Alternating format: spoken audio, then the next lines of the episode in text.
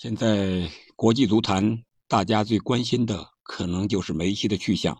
就在刚刚，网络上一直在直播梅西私人飞机起飞飞赴巴黎的现场直播。梅西的父亲在巴塞罗那机场回答了球迷的提问，说是要去巴黎签约。而梅西的妻子安东内拉晒出了和梅西在飞机上的照片，说是一家五口。要去开拓新的生活，可以说梅西加盟巴黎只是时间的问题了。那么今天我们就在聊一聊关于梅西的在巴萨生涯的十大超人类事件和成就。可你想知道的那些梅西鲜为人知的故事，也许我们这里都有。你好，我是憨憨，用心发出每一秒都有爱的好声音，分享快乐足球，畅聊百态人生。现在我们就走进梅西，分享球王巴萨之路上的十大超人类事件和成就。我想第一个就是天才超男。我们都知道梅西是一个足球天才，但是的身体非常瘦小，特别是梅西的小的时候，由于家境贫穷、营养不良，从小就身材矮小瘦弱，比正常的孩子要低很多。我们可以从以下几个小故事中可以看出。即使梅西这样的超级天才，也面临着中国的一句老话，是什么呢？那就是“天将降大任于斯人也，必将苦其心志。”我们可以看一看梅西的标志性庆祝动作，大家知道是什么吗？那就是双手指天。他为什么会进球之后一直都双手指天呢？用梅西自己的话说，就是他把进球都献给了外祖母。为什么他要把进球献给外祖母呢？有这样一个小故事：梅西的外祖母非常喜欢梅西。有一次在一场比赛中，一个球队缺少一个人，梅西的外祖母就跟教练申请，希望可以让梅西上场。但是那场比赛呢，比梅西大一届。那个时候啊，梅西只有四岁，教练就非常肯定的说，梅西不能出场。于是啊，他的外祖母就和这个教练吵了一架，把这个教练臭骂了一顿。说梅西可以拯救你的球队，两人僵持了很长时间，最终教练才同意梅西上场。结果梅西在这场比赛中梅开二度，可以说是外祖母的坚持让梅西崭露头角。遗憾的是啊，在梅西十岁的时候，他的外祖母就去世了。以后的比赛，梅西双手指天，都是把进球献给他的外祖母。还有一个小故事，就是梅西小时候最爱吃什么？零食呢？大家知道不知道？我告诉大家，梅西小时候最爱吃的零食是巧克力曲奇饼干。为什么呢？因为家里很穷，但是在每次比赛的时候啊，教练都把他叫去，啊，叫到一边说：“你每进一个球啊，就会你给你一块饼干。”于是啊，梅西就在大部分的比赛中都会进四五个球，啊，这非常不可思议。于是教练又告诉他：“你每进一个头球，就会给你两块饼干。”但是由于梅西身材比较矮小，很少有投球的机会，于是梅西就在比赛中连续过人，最后把门将过掉之后，面对空门，把球啊用脚挑起来，再用头顶进去，然后就看着场边的教练说，比划出两根手指，意思就是说两块饼干哦。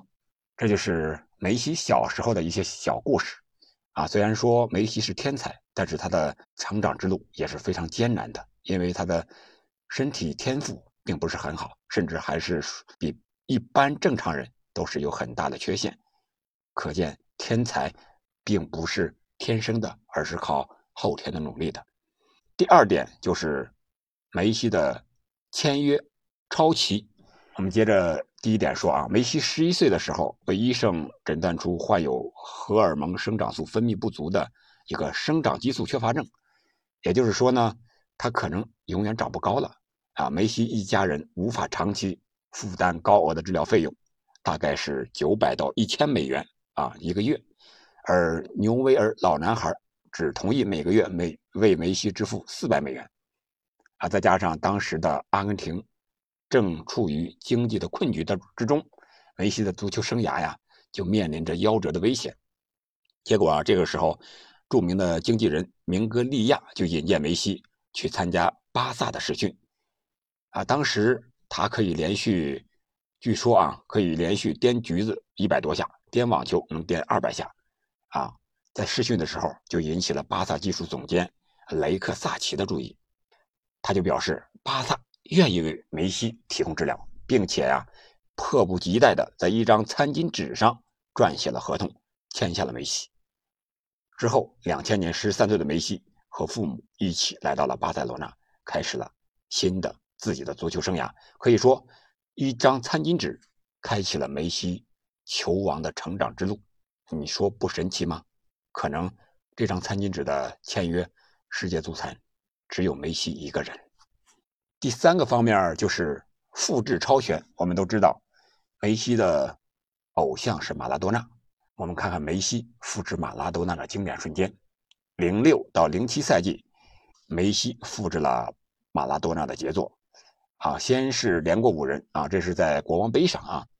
零七年的四月十八日，啊，当时长发飘飘的梅西只有十九岁，在巴萨主场迎战赫塔费的国王杯半决赛中，梅西连过五人后完成了进球。同样是在防守一方的半场左侧开始带球，同样是过掉门将将球打进，这与马拉多纳的世界杯上的经典几乎是一模一样。两个月后，也就是零七年的六月十号。西甲联赛第三十七轮，巴塞罗那对阵西班牙人。梅西在上半场结束前接队友右路的传中，禁区内高高跃起，用手将球打进了西班牙人队的大门。啊！但是由于当值主裁判呢位置比较远，球的位置又恰好处于梅西和西班牙人门将的这个身体之间啊，因此这个上帝之手被裁判判为进球有效。这个球与马拉多纳的上帝之手。是如出一辙，几乎从路线上、进球方式上，甚至是跳起的姿势都是一模一样。我相信，有了梅西的这两个进球，现在已经在天堂的马拉多纳也不会感到孤单。第四个，对于梅西的一个超人类事件就是过人超异，就是超 e Z。梅西的过人我们都知道是靠的节奏和方向的变化，没有任何花哨的动作。我想不是梅西不会。而是不需要花样的动作，这就是一个道理，大道至简。球迷们津津乐道的是什么呢？就是犯罪是过人。二零一五年五月七日，欧冠半决赛第一回合中，巴萨主场三比零大胜拜仁。梅西在第八十分钟的时候带球从右侧进入禁区，面对世界级后卫博阿滕的上前封堵，啊，梅西先是将球往左一拨，随后迅速扣向右侧，瞬间。被晃晕的博阿滕只能直挺挺地倒在地上。紧接着，梅西面对出击的诺伊尔，用右脚一脚轻轻的挑射，完成了进球。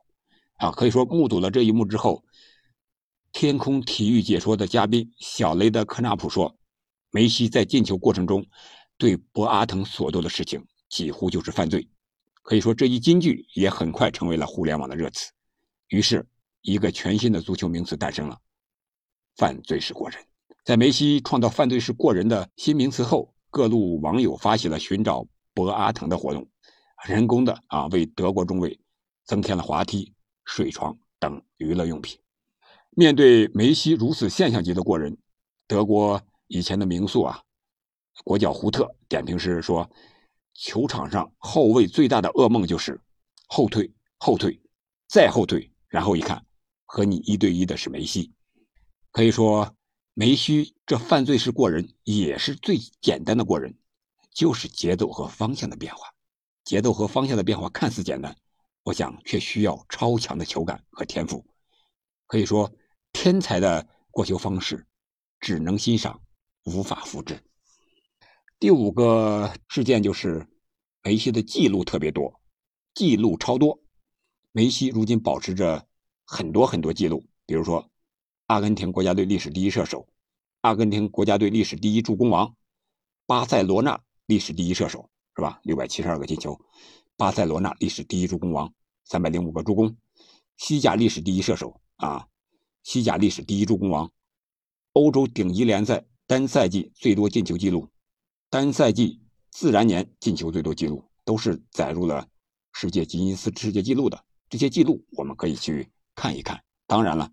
他的记录还有很多，还有的就是梅西的荣誉也特别多。我们都知道，他一共获得了三十五座冠军奖杯，其中呢包括七座国王杯、十座联赛冠军，还有四座欧冠冠军、三座世界杯冠军、三座欧洲超级杯冠军和八座西班牙超级杯冠军。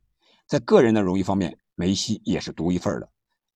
特别是梅西在巴萨拿到了六座金球奖，是目前历史上获得金球奖次数最多的足球运动员。此外，2020年度劳伦斯年度最佳男运动员奖，值得一提的是啊，这种奖项在足球运动中啊，这是劳伦斯设立奖项以来的头一回。因为劳伦斯更看重的是个人的一个表现，但是足球是一个集体的项目。可见梅西的能力多么的突出。第七个超人类的是，我想是球迷的超爱。我们都知道，伊拉克一个小球迷，一个非常贫穷的小球迷，但是非常喜欢梅西。伊拉克小男孩因为买不起梅西的球衣，就用塑料袋自制了一件阿根廷十号的战袍。这件事情在被传到网上之后啊，立即的引起了轰动。可以说，身处战火之中的这个小男孩。对梅西和对足球都十分热爱，小男孩天真的举动让全世界的球迷和媒体又感动又心酸。梅西呢，在得知此事之后，立即托人联系在伊拉克境内的这位小球迷，并且和这个小男孩见面，让这个小孩感到多么的幸福。当然，梅西对待球迷并不止这么一个故事，只是这一个故事很典型，可见梅西对球迷有多爱，球迷又对梅西。有多么的热爱，我想这也是梅西踢球的一个动力，也是球迷喜欢梅西的一个原因。第八项，我想就是爱情超美。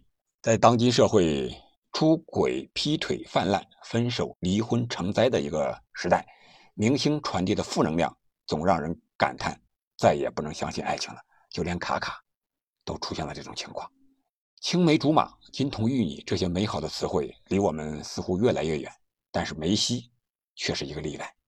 梅西贵为六座金球奖的得主，足坛历史上最优秀的球星之一，可以说是年收入上亿美元的这么一个年轻人，他却格外的低调，忠于爱情，啊，书写美好的爱情童话故事。梅西和妻子安东内拉的爱情可以说是从孩提时代的萌芽、青春期的一种暧昧，再到成年时期的交往，直到三十岁才步入婚姻殿堂，看似平淡。啊，却格外的炙热。梅西爱着安东内拉，安东内拉也爱着梅西，还有他们的三个可爱的儿子。啊，据说呀，九岁的梅西遇见了当时连锁超市的老板的女儿安东内拉，第一次见面，据说就喜欢上她了，在心里就认定她是他未来的新娘。